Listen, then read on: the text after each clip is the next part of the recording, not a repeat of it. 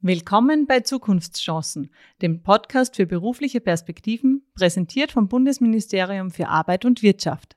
In diesem Themenblock unseres Podcasts geht es um neue Arbeitswelten und Veränderungen am Arbeitsmarkt.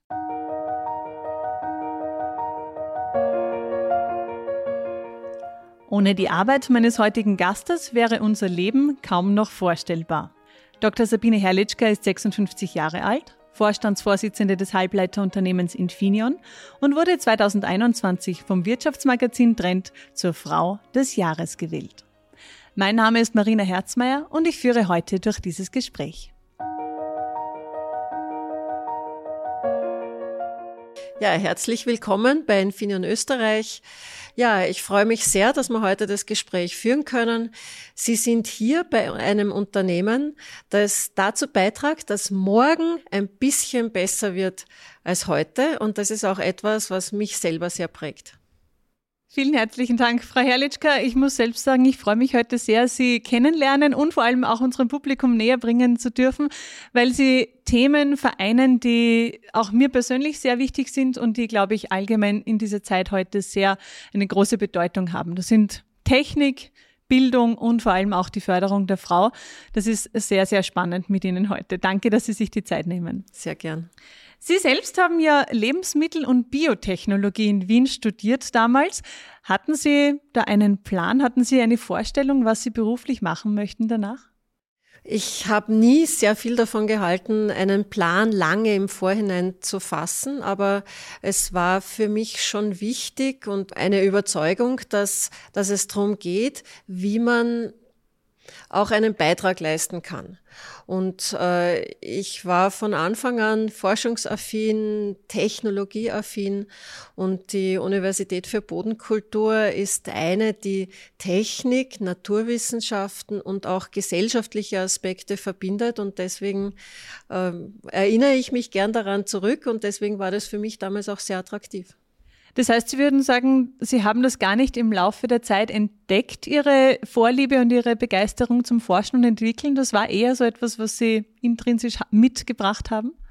Da waren bei mir auch Praktika ganz wesentlich. Ich habe in den Ferien äh, an verschiedenen Stellen gearbeitet, wo ich, wo ich einen Eindruck von Forschung und Entwicklung gewinnen konnte. Und das andere war auch sicherlich damals die breite gesellschaftliche Diskussion. Damals, Mitte der 80er Jahre, war das Thema Ökologie, Ökonomie eines. Damals die Besetzung von Heimburg zum Beispiel war so ein Thema.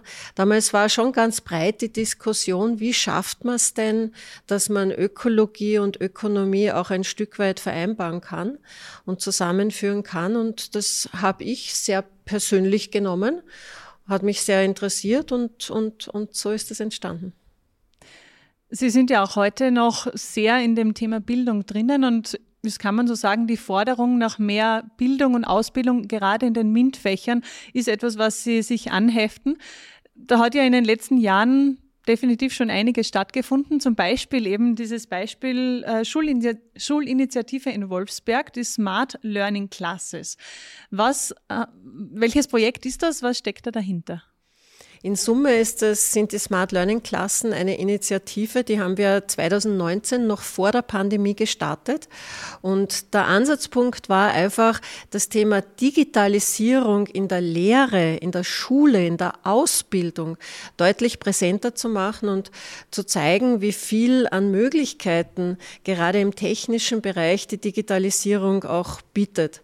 Es geht ja nicht nur darum, Lehrveranstaltungen jetzt in der Pandemie ist, ist so vieles dann äh, sehr unmittelbar eingetreten, aber es geht ja nicht nur darum, Lehrveranstaltungen zu übertragen, zu streamen über Videoplattformen, sondern, sondern gerade in Österreich das Thema Begeisterung für Technik, anders zu vermitteln. Und da haben die HTLs in Kärnten, die ursprünglichen vier, schon sehr viel an Ansätzen gehabt und das, dafür haben wir durch die Smart Learning Klassen einen größeren Rahmen geschaffen, sozusagen auch Ausbildung am Puls der Zeit. Zukunftschancen durch Zukunftsbranchen könnte man auch sagen, Das heißt, Input von uns aus der Praxis eines Unternehmens in der Vernetzung, in der Robotik, äh, Industrie 4.0 zum Beispiel. Das waren viele Themen, die wir hier eingebracht haben und damit einen Beitrag auch leisten wollten, dass die Praxisorientierung, die an HTLs ja gegeben ist, hier noch unmittelbarer stattfinden kann. Und die HTL Wolfsberg hat sich da besonders engagiert, auch in der Folge. Und deswegen das DigiLab ist dann eine der unmittelbaren Konsequenzen. Wie gesagt, alles vor Corona. Jetzt nach Corona schaut da vieles schon durchaus anders aus.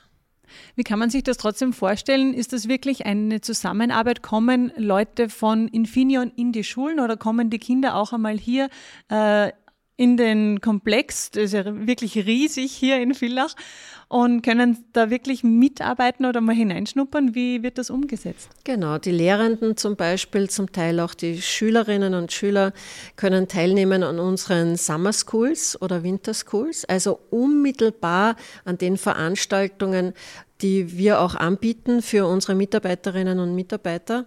Sie können Lehrmaterialien zum Beispiel zur Verfügung gestellt bekommen, aber Sie können auch Bauteile von uns, unsere Chips anwenden bei unmittelbaren Beispielen, an denen die Kinder in den Schulen, die Schülerinnen und Schüler auch ganz konkret arbeiten. Und damit wir das ein bisschen griffiger machen, habe ich hier auch Beispiele mit. Was Sie hier sehen, das ist ganz klein. Auf dieser Karte ist ein Chip, der bei Radar eingesetzt wird. Also im Auto zum Beispiel automatisiertes, autonomes Fahren irgendwann, da spielt Radar als Sensor eine ganz wichtige Rolle und da sieht man, wie klein der hier ist.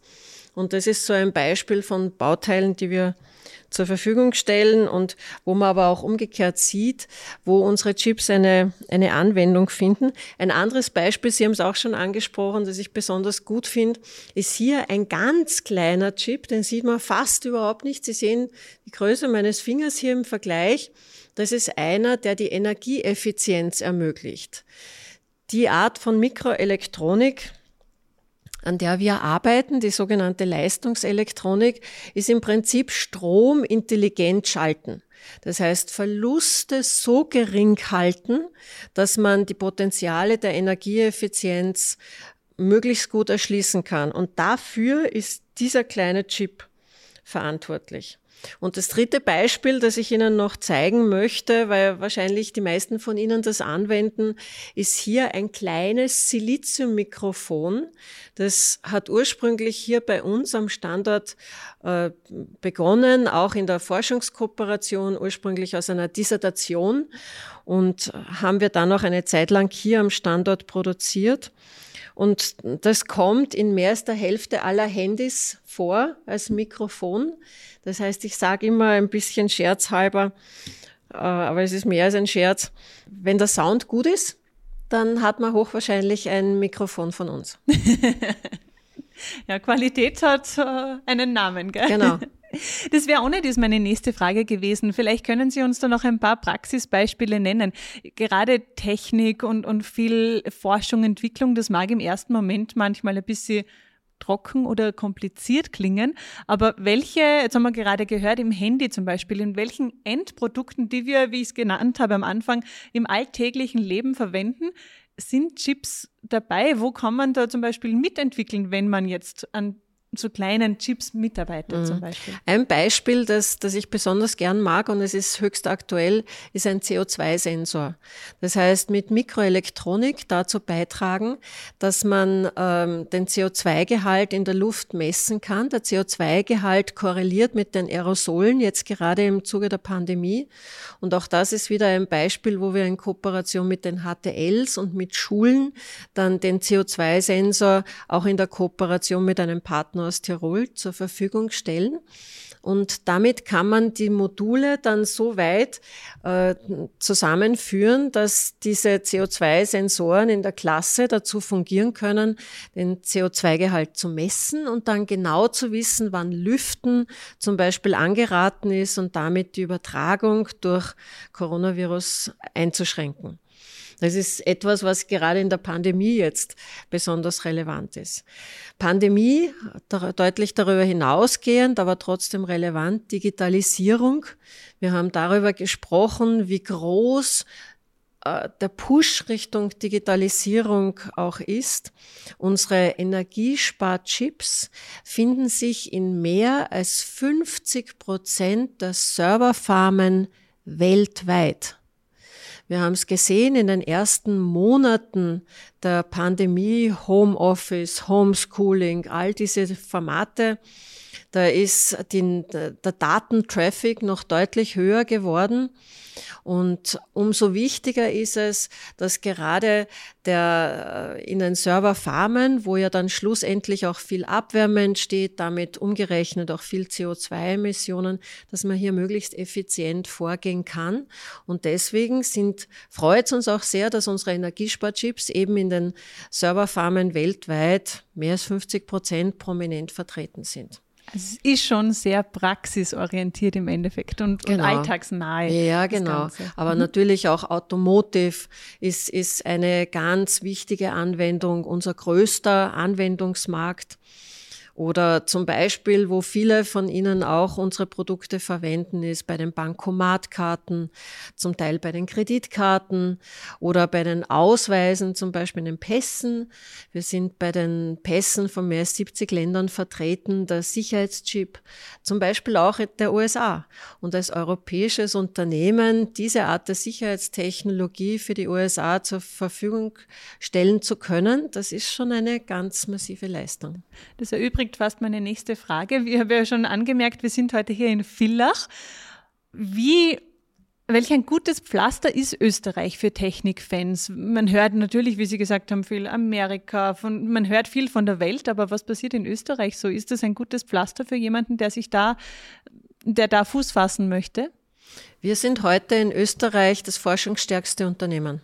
Als Infineon in Österreich. Das heißt, wir bieten eine Vielzahl hochattraktiver Chancen für Menschen, die sich mit Technik beschäftigen wollen, die durch Technik auch einen Beitrag leisten wollen, Männer und Frauen und bieten dazu eine Vielzahl von Möglichkeiten. Von unseren rund 4800 Mitarbeiterinnen und Mitarbeitern sind über 2000 in Forschung und Technologie tätig in den unterschiedlichsten Bereichen. Also soll heißen, ja, bitte.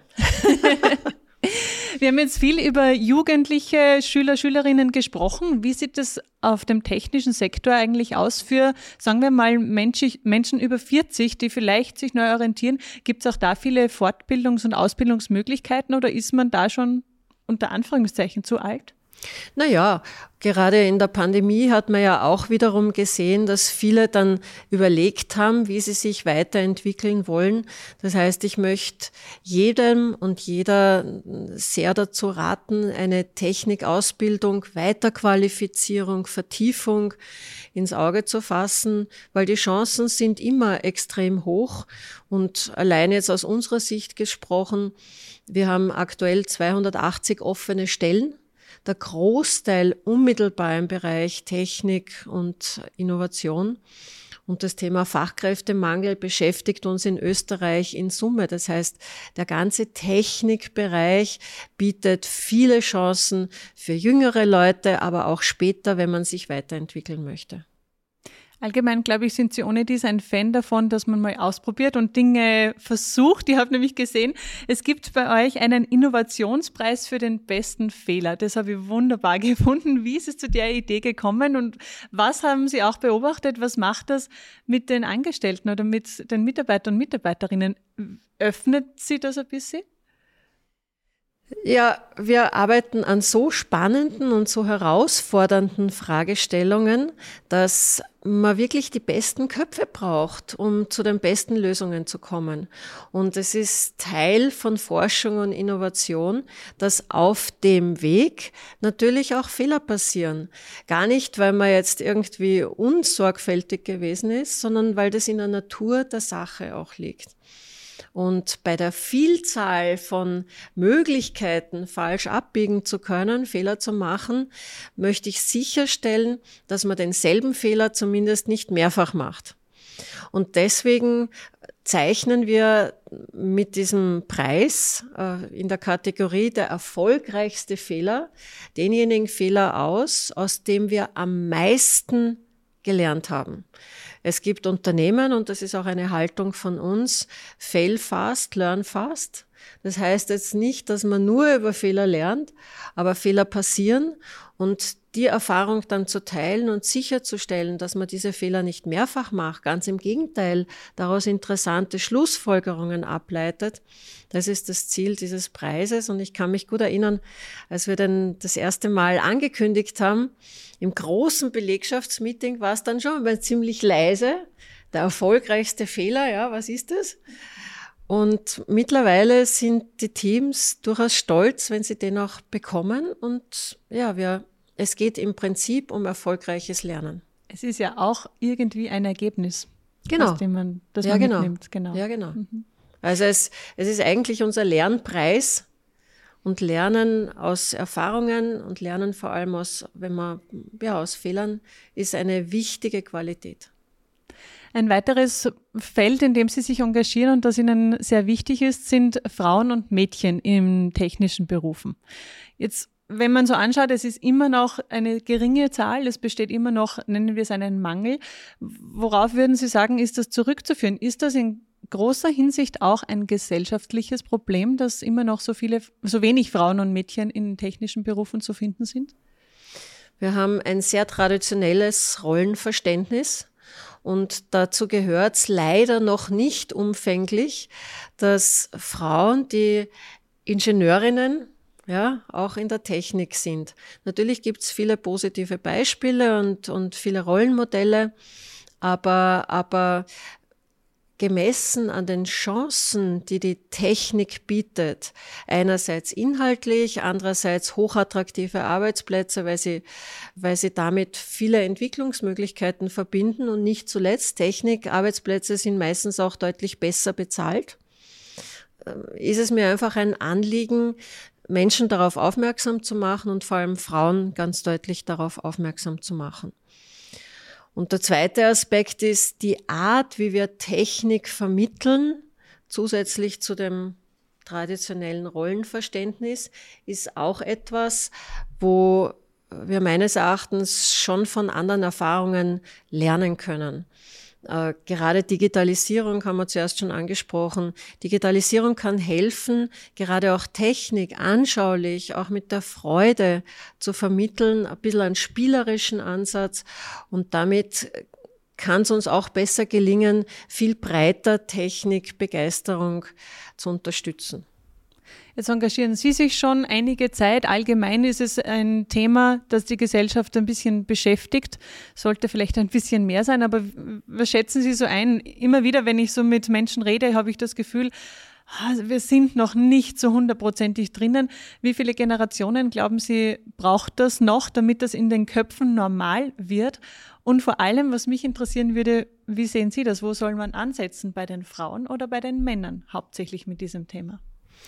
Ich glaube, wir brauchen da eine, einen gesellschaftlichen Kraftakt. Sie haben es gesagt, viele Organisationen, viele Unternehmen sind da seit langem sehr aktiv mit verschiedenen Aktivitäten, ob das die Girls Days sind, wo ich immer viele Erzählungen bekomme mit leuchtenden Augen von gerade auch von den Eltern und den Mädels. Äh, aber ja, je, je, je schneller es uns gelingt, hier größere Schritte zu erreichen, umso, umso lieber ist es mir.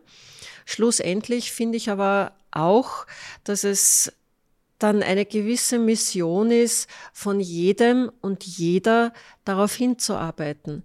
Weil schlussendlich Frauenförderung ist jetzt nicht primär etwas, um Frauen per se zu fördern, sondern geht deutlich darüber hinaus. Es ist eine, eine, eine Art, uns als Gesellschaft auch wettbewerbsfähiger zu machen, zu öffnen. Frauenförderung ist eigentlich Gesellschaftsförderung. Und daher ist es schon eine Aufgabe von, von Männern und Frauen gemeinsam. Jetzt ist vermutlich aber auch der Faktor Persönlichkeit, Selbstbild bei den Frauen oft sehr wichtig, wie sie sich, in welchen Rollen sie sich auch wirklich sehen. Ähm, wer oder was war es jetzt, das Sie zum Beispiel wachsen lassen hat? Sie sind jetzt Vorstandsvor unter anderem Vorstandsvorsitzende hier von einem Riesenkonzern. Was waren so Ihre Schritte, wo Sie gewachsen sind und sich auch das zugestanden haben? Ich kann das. Ja, das ist ein Weg, glaube ich, den jeder und jede auch geht. Bei mir hat es Leute gegeben, wo ich mir gedacht habe, boah, das ist ein tolles Beispiel, so möchte ich werden oder von, von der Person kann ich viel lernen, Männer und Frauen. Und ich glaube, es ist immer die Kombination von fordern und fördern, dass man sich selber auch öffnet, dass man lernt, dass man eine gute Ausbildung ist da immer eine gute Basis, dass man oft auch Erfahrungen in anderen Bereichen sammelt, ob es im Ausland ist oder sozusagen über die eigene Branche hinausgehend. Und dann finde ich sehr gut, dass wir, dass wir viele Formate haben, um diesen Austausch, auch das gegenseitige Lernen zu unterstützen, ob das Mentoring-Programme sind, ob das Austauschprogramme sind. Das ist auch super. Und schlussendlich ist es auch eine Art des sich Zutrauens. Es gibt bei jedem dann den Punkt, wo man sagt, okay, jetzt habe ich mir das gut überlegt und jetzt springe ich auch. Und gerade da ist es mir auch immer wichtig, junge Leute und auch Frauen im Besonderen zu ermutigen, was kann passieren. Ja, man, man überlegt sich eine Entscheidung gut und dann probiert man es aus. Und ich halte es für wichtig, auch gerade dieses Ausprobieren und sich auch trauen.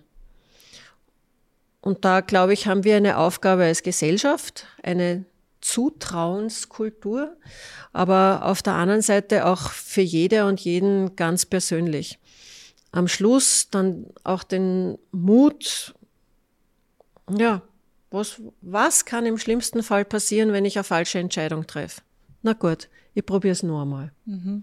Vielleicht bekomme ich den Innovationspreis für den besten Fehler. okay, das heißt wirklich, weil es mir wichtig ist, zusammengefasst beobachten, schauen, was machen andere Menschen gut, was gefällt mir daran, vielleicht sich auch Hilfe holen, Mentoring, Coaching, was auch immer und dann viel Mut, oder? Naja, gute Ausbildung, ich halte sehr viel von einer guten Ausbildung.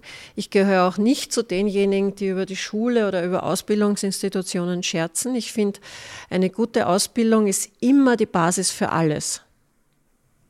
In der Art, wie wir, wie wir lernen, tun, glaube ich, lernen und lehren, glaube ich, haben wir viel Potenziale und dann, genau wie Sie sagen, einfach über den Tellerrand hinausschauen.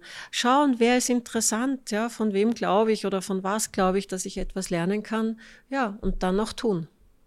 Das Schicksal in die eigene Hand nehmen. Ja. Und oft auch einfach mal fragen, weil Menschen freuen sich, wenn sie helfen können. Selbstverständlich. Ja. Schauen wir noch einmal kurz zurück in die Unternehmen wirklich selbst. Wir haben ja gesagt, Frauenanteil ist manchmal nicht so hoch. Sie haben selbst einmal gesagt, es braucht auch wirklich die gelebten Rahmenbedingungen, um das Ganze möglich zu machen für manche Frauen einfach auch. Was meinen Sie damit? Was sind so die Rahmenbedingungen, die ein Unternehmen bieten sollte, um Frauen jegliche Art der Positionen zu ermöglichen? Naja, ganz generell, das wissen wir aus sämtlichen Studien, Kinderbetreuungsmöglichkeiten sind ein ganz wesentliches Element. Äh, von den Kleinen beginnend. Und das hängt natürlich auch wieder mit einem sehr traditionellen Rollenbild zusammen. Kinderbetreuung hängt noch immer in den meisten Fällen ganz stark an den Frauen. Umso wichtiger ist es, dass man Kinderbetreuungsmöglichkeiten anbietet, ganztägig, ganzjährig. Wir tun das seit langer Zeit mit unserem Kindergarten, mit unserer Kindertagesstätte, von den ganz Kleinen beginnend, mit einem hochinteressanten pädagogischen Konzept. Ähm, ja, und das ist, das ist ein ganz wesentlicher Punkt, den wir gemeinsam mit Partnern umsetzen. Jetzt haben Sie es angesprochen, dieses äh, pädagogische Konzept. Jetzt wenn wir einen ganz einen kleinen Einblick bekommen, bitte. Naja, es ist ein bisschen die Logik umdrehen. Erstens einmal Kinderbetreuung hat ja ganz wesentlich zu tun mit der ersten Bildungsinstitution. Kindergarten, Kindertagesstätte ist die erste Bildungseinrichtung. Und da geht es dann nicht nur darum, Wissen zu vermitteln, sondern bei uns ist der Ansatz auch der, sozusagen die Logik umzudrehen, zuerst das Interesse zu stärken, dass die Kinder dazu zu bringen, die Fragen zu stellen. Und darauf aufbauend dann auch Wissen, Information, Erfahrungen zur Verfügung zu stellen. Und wir haben auch einen Schwerpunkt auf Naturwissenschaften und Technik. Warum? Meine Grundthese ist, jedes Kind ist geborene Naturwissenschaftlerin, Naturwissenschaftler. Jeder, der Kinder hat, weiß das selber. Weil jedes Kind löchert die Eltern, indem es wissen will, warum ist das Gras grün? Warum entstehen Wolken zum Beispiel? Warum regnet es? Ja? Wir als Erwachsene müssen nur gute Antworten geben können. Und das ist diese, diese Logik, die wir hier anwenden, dass wir ausgehend von den Fragen Informationen und, und Erfahrungen zur Verfügung stellen. Und als Unternehmen, als Infineon, wir haben da ein breites Spektrum von Maßnahmen, ob das flexiblere Arbeitszeitmodelle sind, natürlich Entwicklungsprogramme, Frauen in Führungspositionen. Wir haben uns da Ziele auch zum Beispiel gesetzt als Unternehmen. Also wir bieten da ein ganzes Spektrum von Maßnahmen, um Frauen hier auch zu unterstützen. Und gleichzeitig ist es mir ganz wichtig, deswegen betone ich es noch einmal, das ist etwas, was uns als Unternehmen und uns als Gesellschaft, Männer und Frauen stärker macht. Das ist ein super Stichwort. Welchen Vorteil hat es denn für ein Unternehmen, einen höheren Frauenanteil zu haben? Gibt es da welche ganz klare? Da gibt es sogar ganz dezidierte Studien, die zeigen, dass diverse Unternehmen einfach deutlich stärker sind, zu besseren Ergebnissen kommen, auch ganz klar in, in sozusagen Finanzergebnissen. Jetzt kann man immer diskutieren, Henne-Ei, was war vorher, was war nachher. Aber es ändert nichts daran. Es gibt einen Zusammenhang. Diversität, ob Nationalität, äh, ob Kultur, ob Alter zum Beispiel oder eben auch Geschlecht ist ein, ein, ein Faktor, der, der die Wettbewerbsfähigkeit stärkt. Das ist heutzutage Evidenz. Und darüber hinaus ist es natürlich auch eine, eine Frage der Werte einer Gesellschaft. Aber Diversität ist ein positiver Faktor und deswegen, deswegen leben wir auch Diversität. Wir haben jetzt über viele Schwerpunkte gesprochen, auch viel Engagement, das Sie leisten, nicht nur jetzt hier in, in Kärnten, auch was Bildung betrifft in ganz Österreich. Welche Projekte liegen Ihnen denn da zukünftig ganz besonders am Herzen? Wo möchten Sie besonders viel Energie hineinlegen? Ja, Sie haben schon gesagt, eine Vielzahl von, von Themen. Vieles davon kreist immer wieder um das Thema Ausbildung, Chancen auch zu erschließen. Und zwei Beispiele, die wir heute noch gar nicht so sehr angesprochen haben, sind die, die Caritas Lerncafés. Da arbeiten wir mit der Caritas zusammen und äh, helfen mit, um, um Kindern, die einfach nicht so gute Möglichkeiten haben, zu unterstützen in der Nachmittagsbetreuung mit Expertise äh, mit, mit Mitarbeiterinnen und Mitarbeitern, die selber auch äh, Wissen vermitteln. Und das, da haben wir einen Bildungsfonds aufgesetzt, der dafür die Basis ist. Und ein zweites Beispiel, und das ist mir auch wichtig, das hat eigentlich begonnen im Zuge der großen Migrationswelle 2015, 16, wo wir bewusst gemeinsam auch mit Partnern, insbesondere dem AMS, äh, geschaut haben auf äh, Flüchtlinge, Leute, die geflüchtet sind mit erteiltem Asylstatus und äh, denen eine Lehre ermöglicht haben. Mittlerweile haben die ersten die Lehre erfolgreich abgeschlossen, sind fantastische Beispiele von, von guter Integration. Wir haben in der Folge das auch die Jahre danach wiederholt. Einer von den Kollegen, kann ich mittlerweile sagen, äh, engagiert sich auch als Ausbildner. Also es ist eigentlich ein fantastisches Beispiel, wo man auch zeigen kann, wie Integration wirklich gelingen kann. Sehr, sehr schöne Beispiele. Es ist gut mit, zu wissen, dass es solche Vorreiterinnen gibt für die Zukunft. Einfach auch für alle, die jetzt vielleicht in Zukunft in die Arbeitswelt einsteigen oder auch Veränderungen haben. Was würden Sie sagen, bezogen auf die Arbeitswelt sind jetzt für künftige Arbeitsgenerationen die wichtigsten Eigenschaften, die Sie mitbringen oder auch die wichtigsten Werte, die Sie verfolgen? Ja, ich sage es einmal, ich halte viel davon, eine Bildung, einen Bildungspfad auch abzuschließen und dann ja, sich, sich interessieren, schauen, Erfahrungen zu machen, Praktika zum Beispiel. Wir bieten sehr viele Praktika jedes Jahr an, in andere Bereiche hineinzuschauen und dann, ja, und dann auszuprobieren. Mit Technik und Naturwissenschaften wird man Gestalterin, Gestalter der Zukunft, weil viele der Aufgaben Viele der großen, auch gesellschaftlichen Herausforderungen werden wir zu einem Gutteil mit Technik und Naturwissenschaften beantworten können. Und noch so eine Größenordnung und ein Beispiel von uns. Wir haben letztes Jahr bei uns hier am Standort in Villach rund 8,5 Milliarden Chips produziert.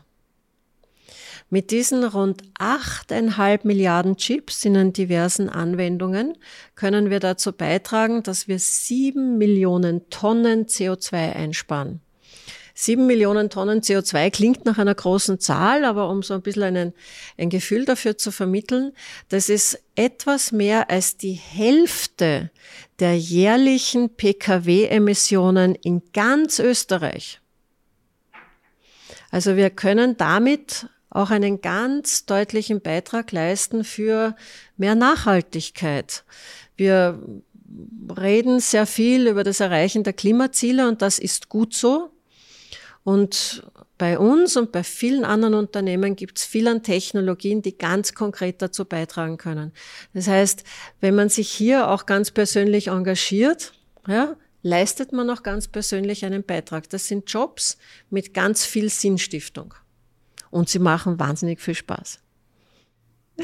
Vielen herzlichen Dank, Frau Herrlichka, für Ihre Expertise und für Ihr Engagement und das Vorleben von viel Positivem für die Zukunft. Danke. Sehr gern. Herzlichen Dank an alle Zuhörerinnen und Zuhörer. Wenn euch der Podcast gefallen hat, bewertet ihn bitte auf Apple Podcast und wenn ihr der Meinung seid, diese Folgen sollten mehr Menschen zu hören bekommen, dann empfehlt unser Format gerne weiter.